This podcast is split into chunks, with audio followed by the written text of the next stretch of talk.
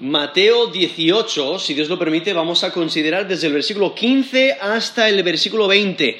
Mateo 18, desde el versículo 15 hasta el versículo 20.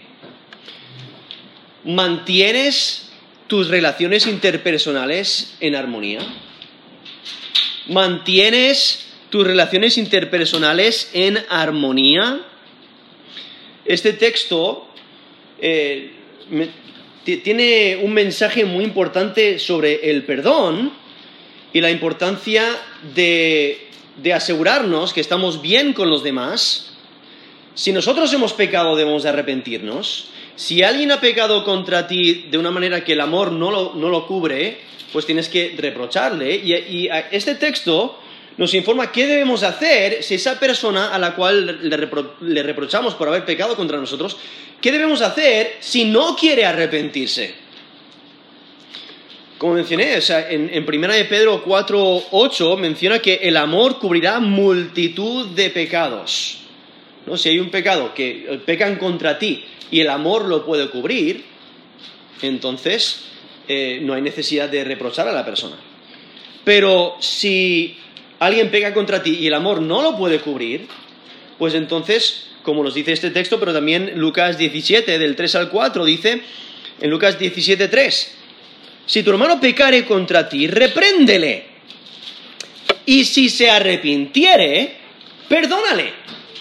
Entonces, alguien peca contra ti, de la manera que, que- que fuera, le reprendes, ¿no? hablas directamente con esa persona, le reprendes, le dices lo que ha hecho, su pecado, y dices, oye, eso no es conforme a la escritura, y esa persona se arrepiente, eso es lo, que debería de hacer, arrepentirse, eh, si se arrepiente, tienes la obligación de perdonarle. Incluso eso es lo que el texto aquí en Mateo 18, desde el, eh, desde el 21 a- hasta el 35, menciona esa, esa idea donde Jesús eh, enseña que siempre debemos de perdonar porque hemos sido perdonados. ¿no? Lo ilustra con esa parábola de esos, de, esos siervos que, que tienen deudas y uno tiene una deuda que no puede pagar en su vida y el rey le perdona. Y entonces él sale y no quiere perdonar una pequeña deuda que tiene otro siervo con él.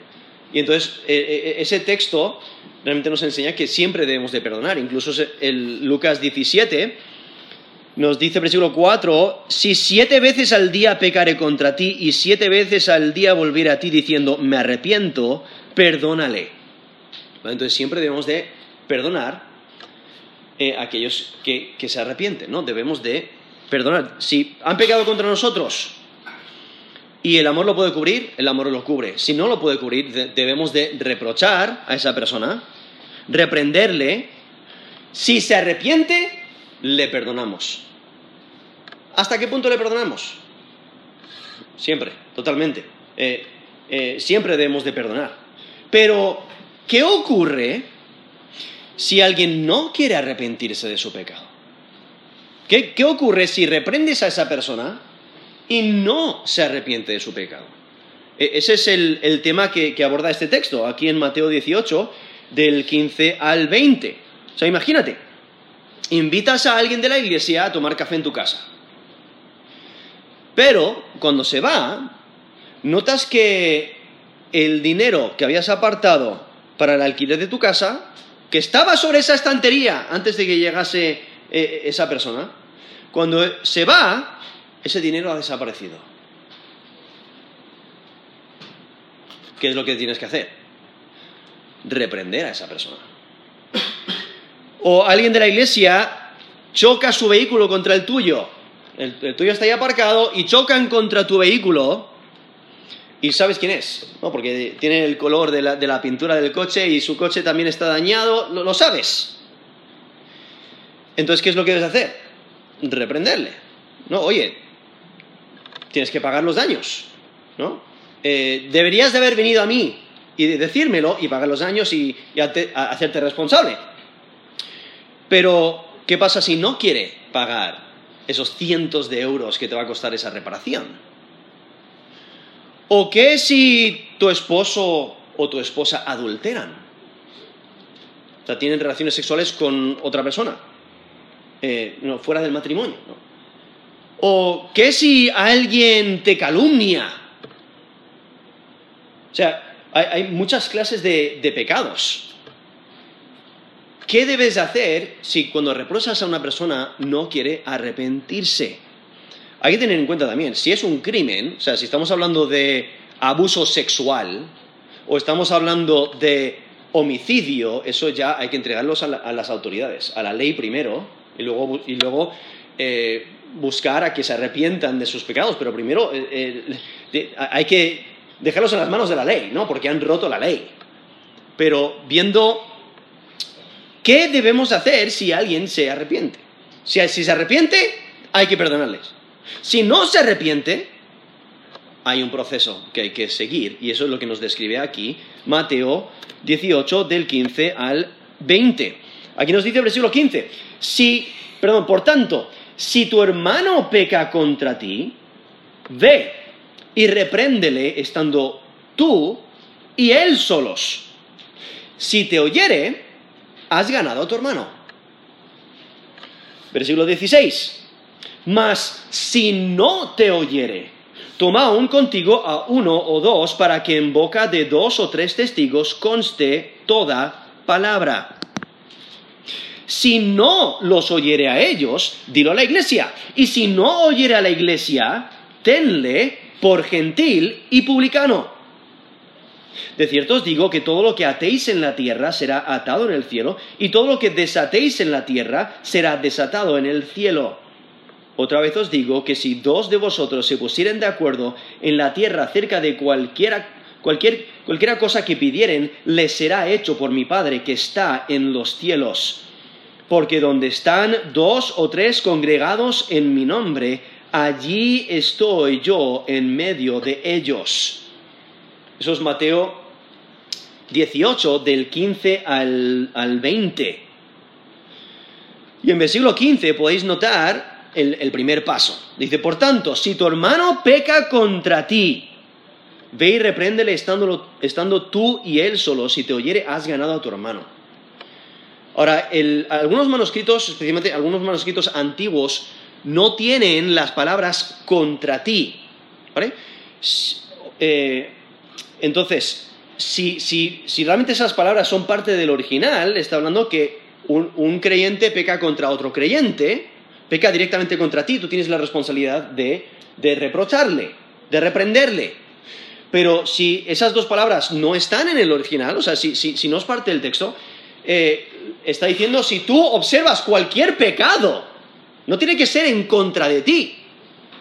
Si tú sabes que alguien ha pecado y que persiste en su rebeldía y no quiere arrepentirse, debes de reprocharle. Eh, de, todas formas, aquí el, texto implica que el pecado que menciona es, eh, es realmente importante. Y no es un pecado que lo cubre el amor, sino aquí menciona un pecado, ¿no? Hay un pecado contra un creyente o quizás un pecado en, en general, algo grande que quizás conoces, sabes, pues tienes que reprenderle. el propósito es que se arrepienta de sus pecados, es la restauración, es mantener la santidad en la iglesia. Y es que cuando un creyente peca, su hermano en Cristo debe de confrontarle para mostrarle su error. Por eso dice, ve y repréndele estando tú y él solos. Entonces, el, propósito es, mantenerlo lo, eh, lo más, lo más privado posible. Aquellas personas que están involucradas, aquellas personas las cuales uh, eh, están involucradas en esta situación, en este problema. Aquel que ha pecado y aquel contra quien ha pecado. ¿no? Aquellos que saben de, de la escena. Y es que cuando un creyente peca, el hermano en Cristo debe de confrontarle. No, no es, no es pasar sentencia, sino es convencerle de que ha pecado, mostrarle su pecado. La acción es necesaria para mantener la santidad en la congregación. Incluso nos dice Hebreos 3, 13, antes exhortaos los unos a los otros cada día, entre tanto que se dice hoy, para que ninguno de vosotros se endurezca por el engaño de pecado. Eso es Hebreos 3, 13. O sea, hay que, si alguien peca y persiste en su pecado, hay que reprenderle para que se arrepienta, para que no se endurezca en su pecado. Es Hebreos 3, 13. La meta de esta reprensión siempre es restauración. No es dañar a la otra persona, no es avergonzarla, es restaurar. Y es que es, conseguir que cambien sus caminos. Toda disciplina tiene propósitos redentores. Al igual que un padre no disciplina a, su hijo o a su hija para dañar a, su hijo o su hija, sino lo hace con el propósito de que, aprendan, de que crezcan. Y, si es un padre creyente, pues quiere que aprendan el temor de Dios aprendan la sabiduría divina. Ahora, Jesús asume que el que reprende al hermano en Cristo lo hace con un espíritu de humildad. ¿no? Como nos dice Galatas 6.1. Galatas 6.1. Hermanos, si alguno fuere sorprendido en alguna falta, vosotros que sois espirituales, restauradle con espíritu de mansedumbre, considerándote a ti mismo, no sea que tú también seas tentado. Eso es Galatas 6, versículo 1. Entonces, viendo ese espíritu con el que hay que ir, con mansedumbre, con humildad. Primero, considerándonos a nosotros mismos, asegurándonos que nosotros estamos bien con Dios. No vamos a, ir a reprender a alguien si nosotros, como eh, eh, esa enseñanza de Jesús dice, o sea, eh, si tú tienes una viga en tu ojo, no intentes quitarle una, paja, algo pequeño que está en el ojo de tu hermano. No, primero asegúrate que tú estás bien con Dios. Y si estás bien con Dios, por eso dice ahí, vosotros que, sois espirituales, los que están andando de acuerdo a la escritura, los que están andando de, acuerdo a, su fe en Cristo, agradándole en todo. Entonces, notas que alguien ha pecado en contra de Dios y, persiste en su pecado y no quiere arrepentirse, debes de reprenderle, pero debes de ir a esa persona con espíritu de mansedumbre, con la actitud correcta, no, no con crítica, no para avergonzar, no para dañar, sino con el propósito de ayudar, de restaurar. Eso es Galatas 6.1. En Levítico 19, del 17 al 18, dice, no aborrecerás a tu hermano en tu corazón, razonarás con tu prójimo para que no participes de su pecado. No te vengarás ni guardarás rencor a los hijos de tu pueblo, sino amarás a tu prójimo como a ti mismo. Yo, Jehová. Eso es Levítico 19, del 17 al 18. Entonces, basándose en, ese mandato de amar al prójimo, si amas a tu prójimo y ves que ha errado del camino recto, ves que persiste en su rebeldía, que, no, está agradando a Dios, está viviendo en su pecado, debes ir a reprender a esa persona por amor a esa persona, para que, eh, restablezca su relación con Dios, restablezca su relación con las personas que ha ofendido, que se arrepienta de su pecado. Y ese texto en Levítico 19, 17 dice, no participes de su pecado. O sea, no peques tú yendo a esa persona, eh, porque vas a esa persona con ira, porque, porque te han dañado, ¿no? Porque han pecado contra ti. O, vas a esa persona con una mala actitud, o vas con el propósito de avergonzar a esa persona. No, no debes hacer eso. Debes ir con el espíritu correcto. Hay que reprender en espíritu de amor, en espíritu de humildad. Y no, no es fácil, pero es necesario la, reprensión no es fácil. Es más fácil ah, eh, abandonarlo o, no hablar con esa persona más. O intentar dejar que el tiempo lo, resuelva. No, no, el tiempo no lo resuelve. Hay que reprender a esa persona. Ese es el mandato que tenemos aquí. Y, Jesús está diciendo, por tanto, si tu hermano peca contra ti, esto es Mateo 18, 15, si tu hermano peca contra ti, ve y repréndele estando tú y él solos. Si notáis, Solamente las, personas involucradas están invitadas a esa reunión. La persona que ha pecado y se ha pecado contra ti, tú. Si ha pecado contra otro, pues esa persona. Pero eh, el, punto es que solamente esas personas. No, no lo anuncias a lo alto. Oye, esta persona ha pecado contra mí. No se, no se murmura sobre esta situación. No se habla con otros. Se va directamente a la persona que ha pecado contra ti porque hay que restablecer la relación. La, confrontación es en privado. ¿Cuál es la meta? No es causar vergüenza, es la restauración. Y es que la, privacidad protege la dignidad de la persona. el asunto se debe tratar en el círculo más restringido posible, solamente aquellos que lo saben. Ahora, si el pecado es delante de toda la congregación, entonces ya todos, los que saben sobre ese pecado, ahí eh, se empieza allí, ¿no?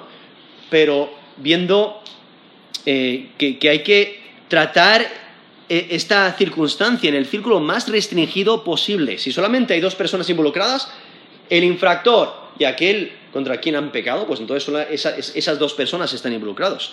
Si es una familia y otra familia, pues esas familias, ¿no? el punto es en el círculo más restringido posible.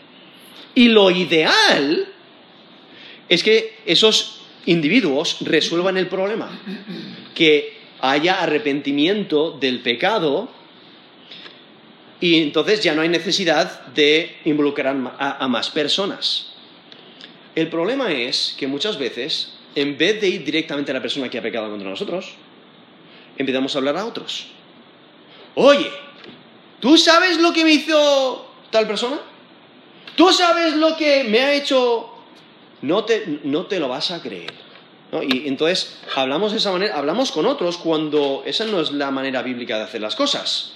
Y quizás lo podemos pintar de una manera muy, muy espiritual, pero no es el caso. O sea, a veces la, gente dice, mira, oye, necesitas orar por esa persona porque me han hecho. ¿Vale? Lo, lo pinta muy espiritual. Pero no es de acuerdo a las escrituras, porque de acuerdo a las escrituras, alguien ha pecado contra ti, debes de ir directamente a esa persona, no comunicárselo a otras personas. ¿Vale? Es necesario hacer volver al que está en error.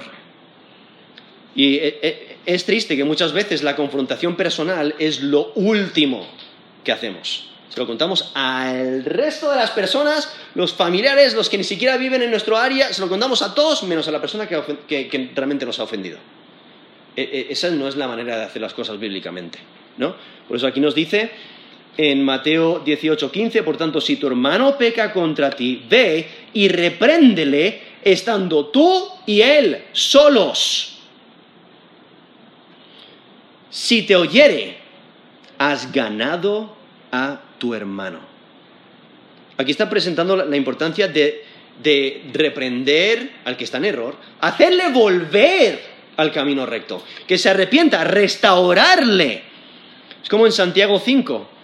Santiago 5, del versículo 19 al 20, dice, hermanos, si alguno de entre vosotros se ha extraviado de la verdad y alguno le hace volver, sepa que el que haga volver al pecador del error de su camino, salvará de muerte un alma y cubrirá multitud de pecados. Eso es Santiago 5 del 19 al 20. Y allí menciona a alguno de, entre vosotros. Está indicando una persona que por lo menos se identificó como creyente durante un tiempo. Por lo menos de manera exterior se, se ha identificado con la comunidad cristiana, pero se ha extraviado de la verdad, nos dice ahí Santiago 5, 19 esa idea de extraviarse de la verdad es cualquier desviación de la fe verdadera. Entonces, por ello, el, que se desvía, ahí en Santiago 5, del 19 al 20, el que se desvía no es creyente, no es un creyente genuino. Porque en el versículo 20 dice que se le amenaza con la muerte, muerte eterna. A un creyente genuino no se le puede amenazar con la muerte eterna porque Cristo ya murió en nuestro lugar. Entonces, está identificando a un incrédulo, a alguien que no ha puesto su fe y confianza en Jesús como Señor y Salvador. Sí profesó ser creyente durante un tiempo, pero solamente en una profesión no era genuino. Lo cual deja muy claro que en cualquier congregación puede haber aquellos que profesan ser creyentes cuando en realidad no lo son. Y entonces, ahí en Santiago 5, del 19 al 20, exhorta a los creyentes a actuar para recuperar a un pecador que ha tomado la dirección incorrecta que le lleva a la muerte, porque su pecado le lleva a la muerte. Y esa, acción de ayudar a otro a arrepentirse de su pecado, restaurarle a la comunidad de creyentes, por eso le salva el alma. Porque esa restauración implica que se arrepiente de sus pecados, clama a Jesús para salvación y por ello cubre sus pecados. Pero viendo ahí la importancia de, reprender al que está en error, porque posiblemente no es un creyente genuino. Entonces, quieres asegurarte que Si es creyente, que está bien con Dios. Y si no ha puesto su fe y confianza en Jesús como Señor y Salvador, que ese sea el, primer paso. Y es que lo, que hay que notar es que en la iglesia primitiva no se permitía la corrupción moral.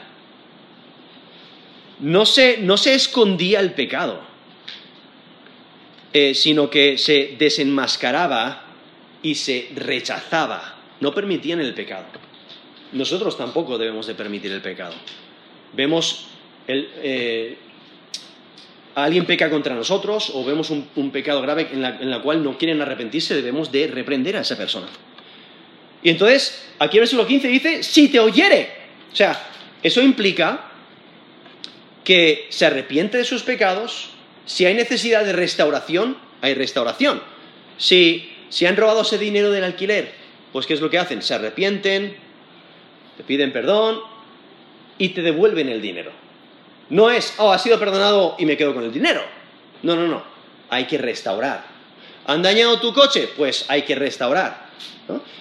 Cualquier pecado, te han dañado, ah, hay que restaurar. Eso, eso, eso demuestra que realmente ha habido arrepentimiento genuino. Pero ¿qué ocurre si no escuchan? Porque no todos responden correctamente ante la confrontación personal hecha con amor. Por eso nos dice el siglo XVI, mas si no te oyere, toma un contigo a uno o dos, para que en boca de dos o tres testigos conste toda palabra. Entonces, si la confrontación en privado no funciona, entonces el siguiente paso es buscar testigos. Es necesario involucrar a otros en la conversación. Y el propósito es añadir fuerza a la persuasión. Es decir, oye, eh, realmente te estoy diciendo lo que la escritura enseña, aquí hay otras personas que temen a Dios, que viven para Dios, que buscan la voluntad de Dios y ellos, mira, confirman que lo que has hecho es pecado. Entonces, arrepiente de tu pecado. No soy el único que dice que lo que has hecho es pecado, sino e, estos otros son testigos que dicen, oye, has pecado también. Eh, entonces, eh, el, propósito es añadir fuerza a la persuasión para que se arrepientan. Los testigos afirman la cuestión y dan a entender la seriedad de la situación. Incluso es interesante porque la ley mosaica también requiere dos testigos en Deuteronomio 19:15. Dice, no se tomará en cuenta a un solo testigo contra ninguno en cualquier delito ni en cualquier pecado, en relación con cualquier ofensa cometida. Solo por el testimonio de dos o tres testigos se mantendrá la acusación. Vale, entonces ahí está hablando, eso es Deuteronomio 19:15, de asuntos legales, pero eso aplica directamente a esta situación donde ah, hay, pecado en la iglesia y se necesitan testigos. Ahora, puede que busquen testigos del pecado, pero es más probable que son testigos de la confrontación por si fuera necesario el siguiente paso. ¿Cuál es el siguiente paso? Nos lo menciona el versículo 17, que hay que llevarlo a toda la congregación, a la iglesia. Pero hasta este punto, solamente eh, son un grupo reducido, incluso vemos que son uno o dos testigos, entonces si solamente hay un ofendido, hay dos testigos y luego el infractor, pues es un grupo reducido. Pero vemos la importancia de estos testigos en el siguiente paso. Y, el, contexto requiere que los testigos sean creyentes. O sea, su presencia muestra la gravedad de la situación y añade sabiduría. ¿no? porque, porque son personas íntegras, son personas que temen a Dios, son personas que tienen sabiduría y entonces añaden sabiduría para para arreglar la situación, para buscar una solución. Es que la clave es buscar personas piadosas e íntegras para asegurar que puedan entender y evaluar los puntos de vista, pero que puedan aconsejar conforme a las escrituras, que sepan la escritura, que sepan lo que Dios desea de su pueblo. Los testigos también deben de buscar evidencia del pecado y determinar la culpa de la persona. O sea, deben, de entender la situación. Y es que la meta de esta fase también sigue siendo el arrepentimiento del infractor, la restauración del infractor, que se, arregle la, relación entre personas y con Dios también. Y es que este pequeño grupo de creyentes tiene la, intención de convencer al infractor de la seriedad de su pecado. Ha pecado contra ti o ha pecado de una manera eh, que, tú lo has visto, entonces debe de, debe de arrepentirse. Y primero te acercas tú a esa persona, que no se quiere arrepentir, pues inténtalo varias veces, que no quiere arrepentirse, consigue testigos, consigues testigos, si se arrepiente, perfecto, ¿no? Se, ha logrado esa restauración, eh, se ha arrepentido, ha, hecho restauración de lo que ha dañado o de lo que ha robado, e, etcétera, se ha restaurado, se, ha restaurado esa relación y entonces hay, cesa la situación. Pero, ¿qué pasa si no quiere escuchar? A, varias personas que le están diciendo, oye, has pecado, debes arrepentirte de tus pecados. ¿Qué pasa si no? ¿Qué si el infractor ignora el reproche otra vez? Pues en versículo 17 dice, si no los oyere a ellos, dilo a la iglesia. Entonces sabemos el siguiente paso, donde no quiere escuchar al individuo que le ha reprochado. Ha llevado testigos, ha llevado más personas que confirman, oye, has pecado, no quiere arrepentirse de su pecado. Pues entonces hay que ir al, a, la congregación que, de, fe. Y entonces viendo aquí, hay que llevarlo a la iglesia. O sea, si ese segundo paso no funciona, entonces es necesario recurrir a la iglesia. Y el, punto principal es que la reclamación se hace cada vez más pública. El propósito es la restauración, el propósito es que se arrepienta de su pecado. Si el pecador continúa mostrando resistencia ante la, enseñanza de las escrituras, pues se debe informar a la comunidad de creyentes para presionar al pecador a arrepentirse. Hay que, entender que las personas que están reprendiendo, reprochando, son personas de fe, son personas que están poniendo en práctica las escrituras, que conocen las escrituras y que quieren, lo mejor para esa persona. O sea, aman a, la otra persona, van con la actitud correcta de, humildad y quieren que se arrepienta de su pecado. Que, quieren que haya eh, santidad eh, entre la iglesia y, mantiene sus relaciones interpersonales con armonía. Ahora, pensarías que un infractor reprochado por un grupo de creyentes se daría cuenta. Ah, vale, no es solamente una persona que, que, me está diciendo que he pecado, sino hay varias personas Incluso ya llega al punto de, una congregación completa que está diciendo, mira, la escritura dice esto y no estás poniendo en práctica lo que dice la escritura. Debes de arrepentirte. Pensarías que un infractor reprochado por un grupo de creyentes se arrepentiría, pero no siempre es el caso. ¿Qué ocurre cuando una persona aún así no quiere escuchar, no quiere arrepentirse? qué hay que hacer?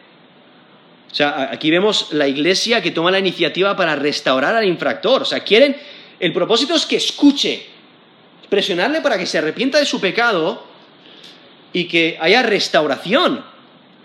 Pero si el rebelde ignora el reproche de la iglesia, el único recurso que queda es juicio. O sea, si el infractor continúa en rebeldía, la iglesia debe de desasociarse del individuo es que los reproches han dado oportunidades para el arrepentimiento. Ya ha habido varias fases deseando arrepentimiento. Entonces, eh, si no se arrepiente, ¿qué hay que hacer? Aquí dice versículo 17, si no los oyere a ellos, dilo a la iglesia, si no oyere a la iglesia, tenle por gentil y publicano.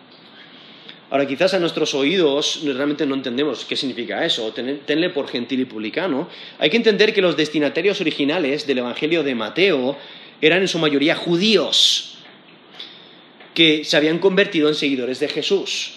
Entonces, los judíos no tenían relaciones con los gentiles, incluso si recordáis en Hechos 10, eh, cuando, Pedro va a la casa de Cornelio, un gentil, y, todos los que están ahí presentes eh, son gentiles, él, principio no quería ni siquiera entrar en la casa, no quería responder, pero Dios le dijo que, lo hiciera. O sea, viendo ese, rechazo que había entre judíos y gentiles, porque los, los, judíos, o sea, los israelitas, eran considerados el pueblo de Dios, pero el resto eran los paganos, ¿no? Los gentiles. Y no hay que tener una relación estrecha con ellos. Y aún los, los publicanos, que eran, eh, ese término se refiere a un recaudador, de impuestos, pues e, esos eran, eh, eh, eran considerados traidores porque habían hecho alianzas con los romanos, que gobernaban en ese tiempo, para, para poder cobrar impuestos. Y ellos se aprovechaban de las personas y ganaban dinero de, aprovecharse de, personas, y entonces eran traidores, por ello eran rechazados por la sociedad, especialmente por los judíos. Entonces, la idea aquí es, eh, de tratarle como alguien fuera de la comunidad de fe. Si no quiere arrepentirse, es porque no es un creyente genuino. Porque un creyente genuino se arrepiente. ¿no? Es, es clave en la vida de un creyente genuino es el arrepentimiento. No puedes ser un creyente genuino si no te has arrepentido de tus pecados. Entonces, si alguien dice, oye, no sé si lo sabes, pero has pecado de esta manera. O, oye, te he visto hacer esto, debes arrepentirte de tu pecado. O, oye, has pecado contra mí, debes arrepentirte de tu pecado. El creyente genuino se evalúa y, eh, y evalúa las escrituras y dice, oye, es cierto, ¿no? He pecado contra Dios y se arrepiente rápidamente. Tenemos el ejemplo del rey David, cuando peca contra Betsabé. Él adultera con Betsabé, mata a Urias, miente al pueblo, y entonces cuando Natán el profeta le reprocha, ¿qué es lo que hace David? No intenta esconder su pecado, dice, tiene razón, he pecado contra Dios. E inmediatamente se arrepiente. Esa es la clave del por qué Dios no le quita del trono. Y vemos su arrepentimiento en salmos como el Salmo 51, que refleja un arrepentimiento genuino. ¿Ha pecado contra Dios de una manera muy grave? Sí, sí. Adulterio, homicidio, mentiras, engaños, etc. Pero en cuanto le reprochan su pecado, se arrepiente. Eso es lo que hace un creyente genuino. Un creyente genuino se arrepiente. Entonces, si una persona, después de todo este proceso, no se quiere arrepentir, lo que ha demostrado es que no es un creyente genuino. Entonces, por ello, hay que tratarle como una persona fuera del pueblo, eh, fuera del pueblo de, Dios, porque no quiere arrepentirse de su pecado. Y cada creyente debe tratar al que no quiere arrepentirse como un incrédulo. O sea, no hay que hablarle como si fuera un creyente. No, ¿qué es lo que hay que hacer? Hay que darle el Evangelio. Necesita poner su fe y confianza en Jesús como Señor y Salvador, para arrepentirse de sus pecados, para tener vida eterna. Eh, dale el Evangelio, no le trates como un creyente, dale el Evangelio. Es que rehusar someterse al juicio de la comunidad de creyentes significa que se debe tratar al infractor como un inconverso.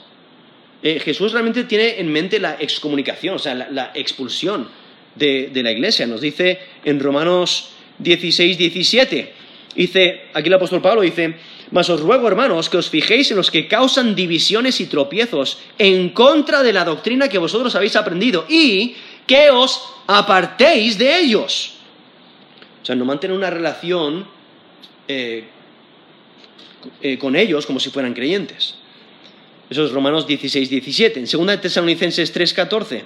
Si alguno no obedece a lo que decimos por medio de esta carta, a este señaladlo y no os juntéis con él para que se avergüence. El propósito es que se avergüence, que, note que, oye, no me están tratando de la misma manera porque, eh, porque no me estoy arrepintiendo de mi pecado, con el propósito de que evalúe su conducta y que se arrepienta. Y si se arrepiente, si pone su fe y confianza en Jesús como Señor y Salvador, entonces vuelve a entrar en la congregación de creyentes. Eh, la clave es que al no haberse arrepentido ha demostrado que no es un creyente genuino. Y es que el propósito de la excomunicación es el arrepentimiento y la restauración. Porque no se puede tener compañerismo con alguien eh, que, de manera descarada continúa en su pecado, aunque la iglesia le ha reprochado. Y entonces, viendo aquí este proceso, un proceso bastante claro, alguien peca contra nosotros, vamos directamente a esa persona. No empezamos a murmurar o a calumniar o a hablar de esa otra persona. No, no, vamos directamente a esa persona. Hablamos directamente con esa persona. O sea, nos aseguramos que nosotros estamos bien con Dios antes de ello. Mucho tiempo en la oración, mucho tiempo en la escritura, nos aseguramos que, realmente tenemos razón, o sea, que realmente han pecado y entonces vamos y eh, le reprochamos. Se quiere arrepentir, se, arrepiente, eh, eh, escucha tu, plegaria, ¿no? escucha tus palabras, pues entonces ahí, cesó la contienda, ¿no? hay perdón y se restablece la relación. Que no quiere arrepentirse, varios, hay que buscar testigos, testigos que, temen a Dios, que viven para Dios, que conocen las escrituras, para que sean consejeros, para que sean testigos. Si acaso llega al punto de llevarlo a la iglesia, ellos van a testificar. Sí, hemos ido a esta persona, hemos visto, eh, eh, entendemos la situación, entendemos el pecado y no ha querido arrepentirse, aunque nosotros hemos ido en un grupo, eh, no ha querido arrepentirse. Entonces, ¿qué es lo que pasa? Si no quiere arrepentirse con ese grupo pequeño, llevarlo a la iglesia. Que no se quiere arrepentir al llevarlo a la iglesia, pues entonces hay que tratarla como un, como, un no creyente. Y entonces continúa aquí el texto, versículo 18 al versículo 20, donde nos dice, versículo 18, de cierto os digo que todo lo que atéis en la tierra será atado en el cielo, y todo lo que desatéis en la tierra será desatado en el cielo. Y es que la, comunidad de creyentes actúa en conjunto con Dios. E, esa es la clave. La comunidad de creyentes que está sobre la tierra está actuando, al, actuar conforme a las escrituras, al poner en práctica la voluntad de Dios, al poner en práctica este proceso de, disciplina en la iglesia, pues están actuando en conjunto con Dios que está en el cielo, ¿no? su, trono está en el cielo. Y es que la comunidad de creyentes tiene la autoridad de determinar si un infractor continúa en la comunidad o no. Y todo depende del resultado del proceso anterior, de que hemos visto ahí en versículo 15 al 17. Si se arrepiente, pues entonces, eh, otra vez, entra en la comunidad de, creyentes. Pero la comunidad de, creyentes, al tener la escritura, al estudiarla, a entenderla, a conocer la voluntad de Dios, tiene la autoridad para eh, determinar, de acuerdo a las escrituras, lo que es una actitud correcta y lo que es una actitud incorrecta tiene esa, eh, autoridad dada por Dios para determinar si un infractor eh, se, queda en la comunidad o no. Y es que el atar y desatar tienen que ver con la regulación, o sea, el ajustar o el poner el orden de la conducta. Es decir, vale, lo que ha ocurrido, esto es conforme a las escrituras, e, esa conducta ha sido conforme a las escrituras o no. O sea, eh, es, evaluar conforme a las escrituras si realmente ha habido pecado o no y, determinar lo que está prohibido y lo que no está prohibido. O sea, mandan con la autoridad dada por Dios porque están poniendo en práctica la voluntad de Dios y están enseñando la escritura. Y es que en el contexto de la disciplina, la iglesia puede confirmar el estándar de conducta que el infractor debe de practicar. Si alguien ha pecado, le han reprendido, pero no se ha arrepentido. Han ido con testigos y le han dicho, mira, esto es lo que enseña la escritura. Y no quiere arrepentirse. Eh, han tenido que involucrar a la iglesia. La iglesia ha ido y le ha dicho, oye, lo que has hecho está incorrecto. Eh, a, eso se refiere. En el sentido de que la congregación de creyentes tiene la autoridad dada por Dios para declarar que lo que uno está haciendo es correcto o no, conforme a las escrituras que se, está conformando al estándar de Dios. Y el que eh, es infractor, el aconsejarle para cambiar su conducta y hacer lo que es recto. Y es que el arrepentimiento lleva a desatar. Por eso menciona allí en versículo 18, de cierto os digo que todo lo que atéis en la tierra será atado en el cielo y todo lo que desatéis en la tierra será desatado en el cielo. Entonces el arrepentimiento, con una persona se arrepiente de su pecado, eh, eso lleva a desatar o lo que es el, perdón y entonces la restauración en la comunidad. Pero la falta de arrepentimiento lleva a atar eh, a la retención del pecado y la exclusión de la, de la comunidad. Hay varios textos eh, paralelos que usan estas palabras, o, por lo menos son similares. Juan 20, 23 dice, a quienes remitiereis los pecados les son remitidos, a quienes se los retuviereis les son retenidos. Y ahí el, texto realmente eh, eh, está en un contexto de evangelismo. Esa idea de remitiereis es de perdonar, la idea de, de retuviereis o de retener es de guardar, de mantener, de conservar, de impedir que desaparezca. Y es que en Juan 20, 23, el contexto de ese versículo es la misión de los discípulos, el empoderamiento del Espíritu Santo. Por ello, el enfoque está en el evangelismo. Y por ello esa idea de que a quienes remitieres los pecados les son remitidos y a quienes se los retuvieres les son retenidos, es la idea de que a través de la predicación del Evangelio, a través de la predicación del Evangelio se produce arrepentimiento a aquellos que escuchan o sea, aquellos que aceptan el Evangelio, se arrepienten de sus pecados y por ello reciben perdón de sus pecados. Pero si se endurecen y no quieren escuchar el Evangelio, entonces se retienen los pecados. O sea, van a morir en sus pecados por no, por no haber escuchado el Evangelio. Es que el creyente proclama el Evangelio y Dios es quien perdona a los pecadores y Él es quien perdona los pecados o retiene los pecados, dependiendo si hay arrepentimiento genuino o no. Entonces, ese texto es similar ahí en Juan 20, 23, a quienes le remitieres los pecados les son remitidos y quienes se, los retuvieres les son retenidos. E, eso implica que Dios es quien perdona pecados o retiene pecados. Nosotros tenemos la responsabilidad de dar el Evangelio, si lo aceptan, reciben perdón de pecados, si no lo aceptan, pues no reciben perdón de pecados y sufren por sus pecados. Otro texto eh, paralelo es en Mateo 16, 19, eh, donde lo aplica al apóstol Pedro, donde dice, a ti te daré las llaves del reino de los cielos, y todo lo que atares en la tierra será atado en los cielos, y todo lo que desatares en la tierra será desatado en los cielos. Entonces ahí el, apóstol eh, Pedro él representa a los apóstoles y tiene autoridad dada por Dios y pasa decisiones ya hechas en el cielo. O sea, él determina lo que Dios ya ha determinado, él evalúa, pero vemos como aquí en Mateo 18 lo aplica, ahora esa autoridad la tiene toda la congregación de creyentes. Entonces ahí en Mateo 16, 19 eh, empieza con, Pedro, pero luego se expande al resto de los creyentes. Y entonces viendo la función que, eh, Pedro tenía de abrir, el reino de los cielos a, las personas, porque él predica en, Hechos 2 a los judíos en el día de Pentecostés, entonces muchos vienen al conocimiento de Cristo. Luego también en la casa de Cornelio, hay en Hechos 10, donde él predica a los gentiles, y es como que eh, tiene esas llaves y les abre la puerta para que ellos puedan entender el Evangelio y puedan entrar al reino de los cielos.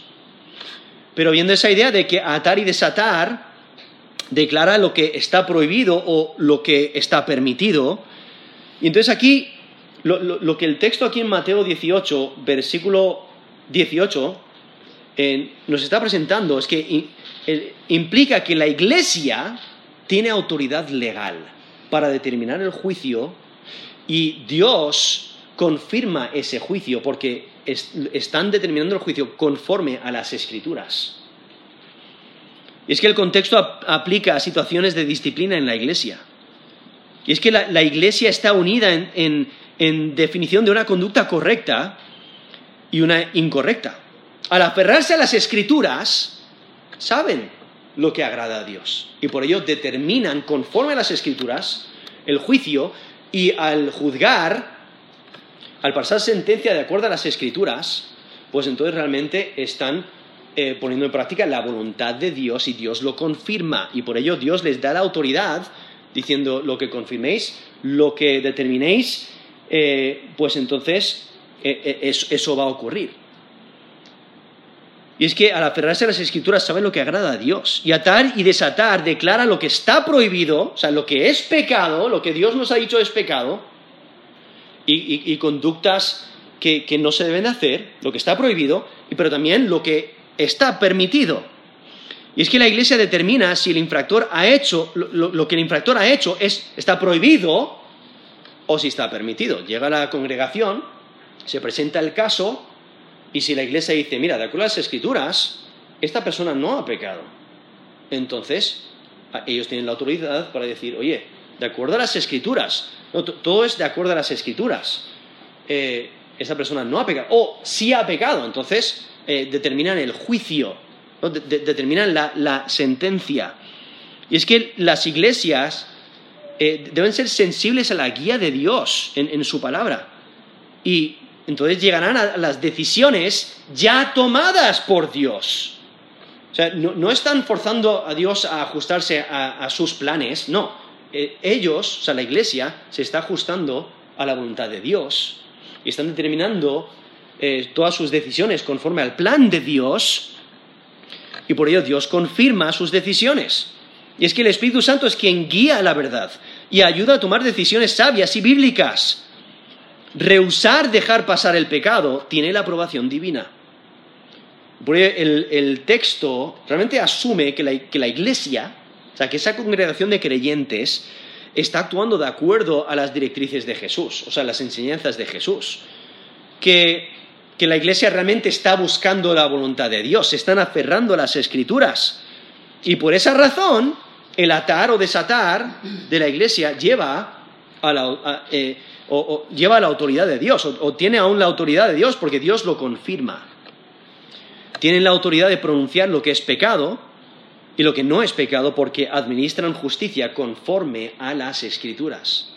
O sea, la clave es que, tienen conexión con Dios, se aferran a las escrituras, enseñan las escrituras y juzgan de acuerdo a las escrituras. Entonces, su juicio, su, su sentencia, lo, que lo que determinan, declaran, es conforme a las escrituras y por ello Dios lo confirma, porque realmente están poniendo en práctica la voluntad de Dios. Y por ello Dios está detrás de las decisiones de la iglesia. Es una iglesia que es fiel a Dios y que pone en práctica las escrituras. Dios, eh, eh, Él está detrás de las decisiones de la iglesia. Él apoya y afirma sus decisiones. Y por ello llegamos aquí al versículo 19 y versículo 20, que comúnmente se, sacan fuera de contexto y lo aplican a, reuniones de oración, cuando aquí el contexto es eh, disciplina de la iglesia. O sea, el tema, aquí continúa, el tema de disciplina de la iglesia. El versículo 19, aquí en, Mateo 18, del 19 al 20, no es una promesa de que Dios contestará la oración de dos o tres creyentes que están de acuerdo. El contexto es una cuestión judicial. No está hablando de una petición general, sino de cuestiones judiciales. ¿Qué es lo que están haciendo? Están orando cada creyente está orando para que Dios dé sabiduría para tomar decisiones sabias. Están pidiendo sabiduría y la guía del Espíritu Santo respecto a la disciplina. El acuerdo entre las dos personas, eso excluye peticiones incorrectas. Porque si yo digo, oye, deberíamos de orar para, esto, y la otra persona dice, no, eh, eh, eh, eso es incorrecto, no debemos de orar de esa manera, debemos de orar de esta otra manera. Entonces, vamos evaluando y vamos discerniendo cómo debemos de orar y, qué debemos de pedir. Entonces, ese acuerdo entre dos personas excluye peticiones incorrectas. Y eh, su acuerdo es en lo que se debe de pedir a Dios. Por eso nos dice, versículo 19, os digo, otra vez os digo, que si dos de vosotros se pusieren de acuerdo en la tierra acerca de cualquier cosa que pidieren. ¿Vale? Entonces, están de acuerdo en lo que se debe de pedir a Dios. ¿Qué es, lo que están pidiendo? Están pidiendo sabiduría para esta decisión, la decisión que deben de tomar en este juicio en la iglesia. Y es que su acuerdo eh, eh, es en, lo que deben de pedir a Dios. y es que la oración eficaz hace posible cumplir la voluntad de Dios y hablar o juzgar en el nombre de Dios. Y es que durante el proceso de disciplina la iglesia sobre la tierra tiene la seguridad de que Dios guía y que confirma sus eh, deliberaciones y sus oraciones. O sea, una iglesia que se mantiene firme y fiel en las escrituras y que busca agradar a Dios, eh, Dios bendice esa iglesia y Dios está detrás de todas sus decisiones. de, todas sus deliberaciones y sus oraciones. Y por ello este texto afirma que las acciones de disciplina en la iglesia que siguen las instrucciones de Dios tienen su aprobación. O sea, Dios aprueba esas acciones de, disciplina, si, llega a ser el caso. Ahora, aquí, si notáis, menciona, incluso en versículo 20, menciona a dos o tres congregados en mi nombre. Eh, o incluso el versículo 19 menciona a dos de vosotros se pusieran de acuerdo en cualquier, en la tierra acerca de cualquier cosa que pidieren. O sea, esta aprobación de Dios para una iglesia que es firme y fiel, eso no, se limita a una acción, eh, perdón, a una iglesia enorme, porque solamente se necesitan un par de miembros. Entonces sigue siendo cierto aún en las acciones de disciplina que vengan de una congregación pequeña. Es que la promesa es que si dos individuos de la iglesia se ponen de acuerdo en una reclamación basado en, juicio de la iglesia, Dios lo confirma. Y la razón es porque la voluntad de Dios está detrás de la y desatar del versículo 18. Y, y porque en, aquí nos menciona en versículo 20 que Jesús mismo, o sea, su presencia está con aquellos que se juntan para dictar una decisión. Entonces, el Dios soberano controla aún las cuestiones de la tierra. Y la única manera de garantizar que los problemas terrenales salgan bien es pedir sabiduría de Dios, orar a Dios, dejárselo en sus manos. Es que la iglesia debe dejar que Dios guíe toda decisión. Y cuando deja que Dios guíe la decisión, entonces Dios lo confirma. Y entonces en versículo 20 dice, porque donde están dos o tres congregados en mi nombre, allí estoy yo en medio de ellos. Posiblemente estos dos o tres son los testigos que, encontramos ahí en versículo 16, que se usan para confrontar al infractor. ¿Y qué es lo que ellos han hecho? Se han reunido, han pasado tiempo en oración, han pasado tiempo en las escrituras y están buscando esta restauración de este infractor y piden sabiduría de Dios, toman, su decisión con mucha oración y cuando lo hacen de esa manera Jesús asegura su presencia y asegura que Dios les va a guiar en sus decisiones. Dios es omnipresente, eh, eh, eh, está en, todas partes y su espíritu está presente en los creyentes. Por ello, bueno, eh, si eres creyente, Dios está contigo. Y en una reunión de creyentes, Dios está entre nosotros, porque el Espíritu Santo, eh, la, tercera persona de la Trinidad, mora dentro del creyente genuino.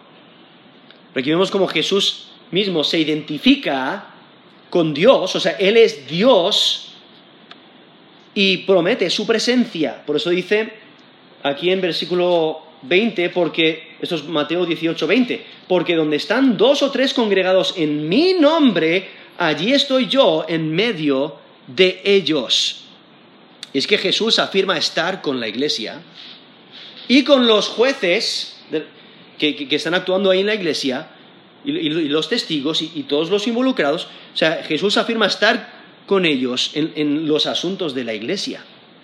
Y esta afirmación de la presencia de Jesús realmente nos anticipa a esa promesa de, su presencia en la gran comisión.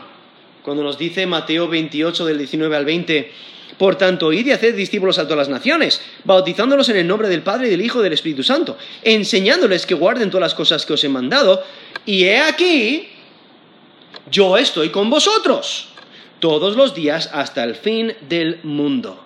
Amén. Eso es Mateo 28, del 19 al 20, donde Jesús mismo eh, promete que su presencia va a estar con, los creyentes. Y entonces aquí vemos en este texto el, proceso que debemos de llevar a cabo si alguien no quiere arrepentirse de sus pecados, no quiere arrepentirse de, una infracción.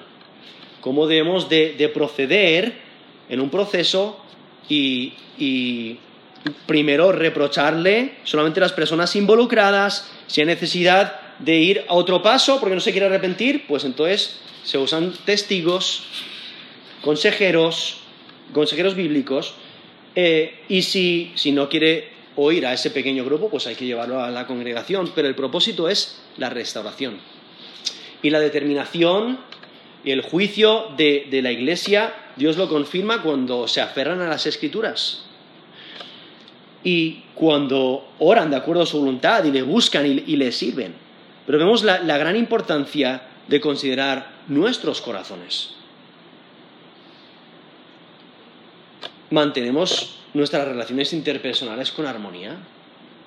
O sea, si nosotros pecamos, ¿somos rápidos a arrepentirnos de nuestros pecados?